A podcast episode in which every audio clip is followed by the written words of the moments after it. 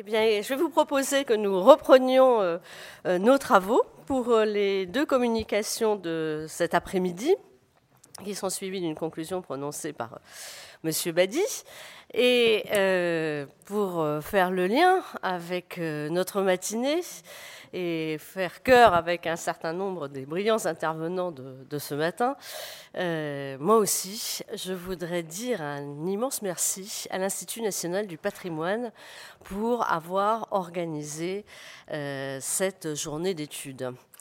Euh, alors chacun a dit un peu depuis combien de temps il travaillait sur ces dossiers. Je salue ceux qui travaillent depuis très très très longtemps.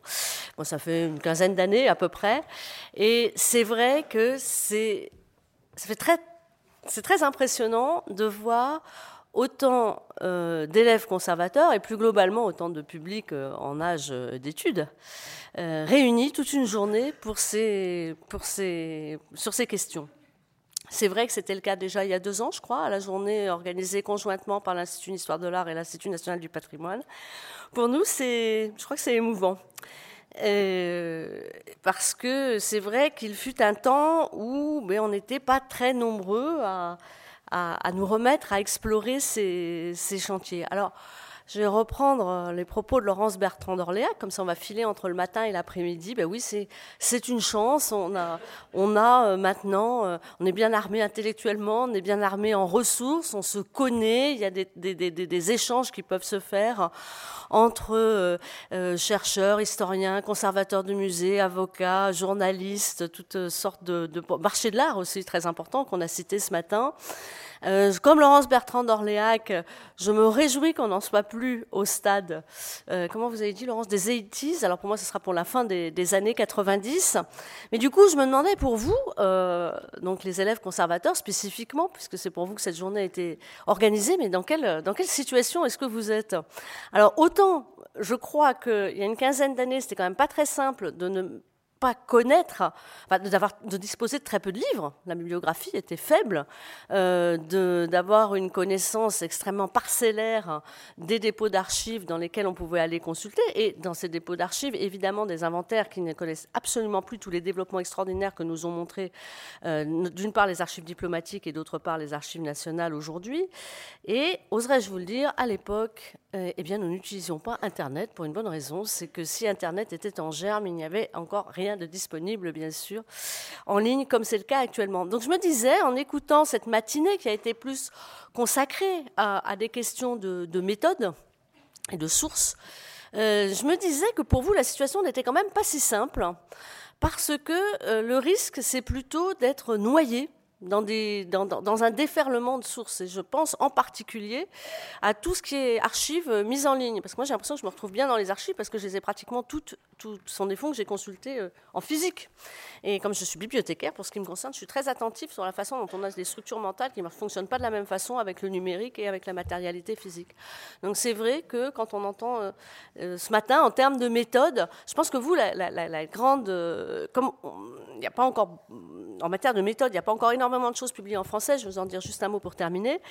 Oui, il va falloir que vous arriviez à bien vous organiser dans la tête sur les nécessités de bien pratiquer les premières lectures avec une bibliographie. On n'a pas cité ce matin euh, l'ouvrage de, de Lynn Nicolas, qui me semble très important, qui a été publié au Seuil. Du coup, je voulais, je voulais apporter quand même euh, le pillage de l'Europe, qui demeure une référence, à mon sens, incontournable. Moi, je continue à m'en servir, mais tout le temps, tout le temps, tout le temps.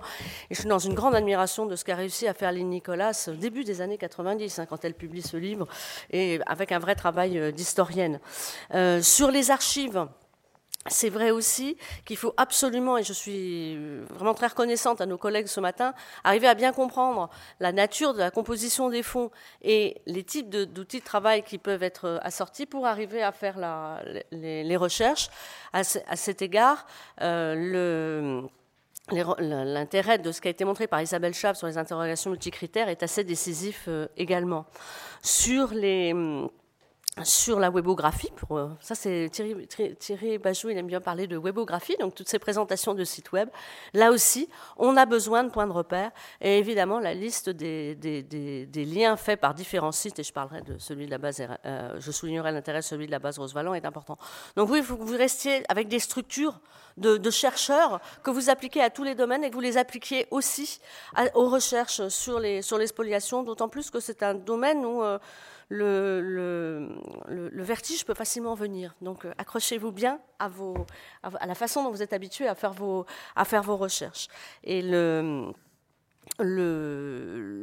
qu'on a entendu ce matin du, projet projet qui est bien entamé maintenant, je pense, enfin, on sait qu'on veut le faire, de réactualisation euh, des guides de ressources, de recherche en archives, qui va tout à fait en convergence avec l'idée de faire un guide des recherches sur euh, l'espoliation, qui comprendrait lui aussi euh, bibliographie, sources d'archives, enfin synthèse historique, bibliographie, sources d'archives, cartographie, chronologie, études de cas, parce que ça c'est très important aussi, les, études de cas, euh, fera que je pense que d'ici deux ou trois ans, ceux qui vous succéderont sur les bancs, si on peut encore parler de bancs à l'INP, parce que ce sont des chaises, ça je sais, sur les chaises de l'Institut national du patrimoine, ils auront un matériau qui est quand même plus structuré.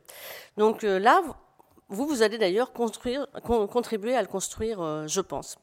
Donc ça, c'était les, petites réflexions que, j'avais à la suite de la séance dite de, méthode de ce matin. Et euh, cet après-midi, nous allons vous proposer euh, deux interventions. Euh, l'une de Philippe Dagen, qui est intitulée Sur le Matisse Rosenberg, on en dira un petit peu plus tout à l'heure. Mais d'abord, nous allons entendre Jean-Pierre Legendre, que je remercie beaucoup d'avoir euh, bien voulu participer à cet après-midi. Donc, Jean-Pierre Legendre est conservateur en chef du patrimoine au service régional de l'archéologie euh, DRAC Rhône-Alpes. Et donc, on parle de la diversité des, cheminements de ceux qui sont arrivés à traiter de ces, dossiers, et je trouve particulièrement intéressant d'entendre comment un archéologue a, pu, lui aussi, lui aussi, euh, venir, euh, venir sur, ces, terrains. Vous aviez euh, déjà travaillé en, 2000, en 2005 hein, sur des, questions relatives à la Seconde Guerre mondiale, mais est-ce que vous accepteriez, en guise juste d'avant-propos à votre intervention, de dire quelques mots sur comment vous en êtes venu à vous intéresser à ces sujets?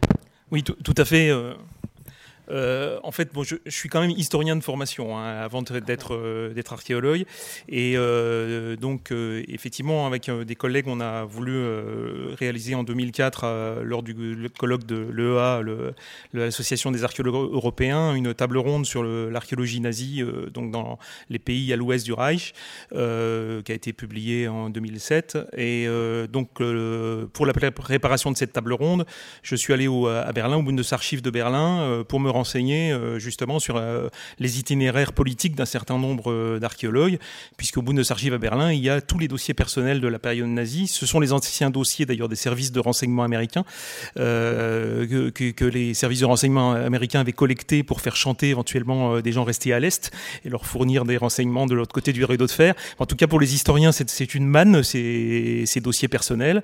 Et donc, il y, a, il y, a, absolument notamment tous les itinéraires pendant la période nazie, les cartes du parti, euh, les dossiers SS, etc., etc., etc. Et effectivement, j'ai trouvé ce que je cherchais sur les archéologues, euh, donc euh, pour lesquels donc j'avais, je, voulais tracer l'itinéraire.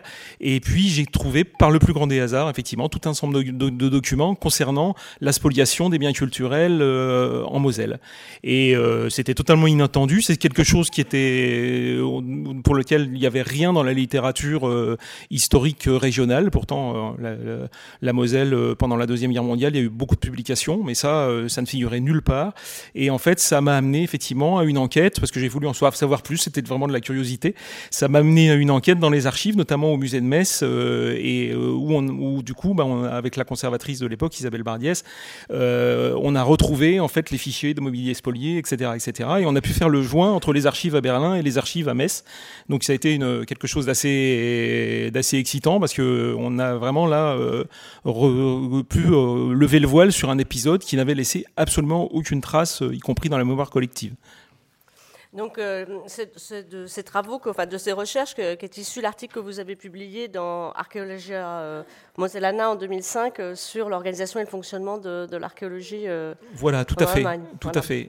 Et, et et à partir de là, euh, vous êtes intéressé à bien d'autres choses, euh, plus largement au-delà de, l'archéologie, enfin en tout cas à côté. Et c'est de cela que vous allez nous parler maintenant en, dans cette communication intitulée Le cas de l'Allemagne, l'exemple de la spoliation des biens culturels dans la Moselle annexée au Troisième Reich. Je laisse la parole.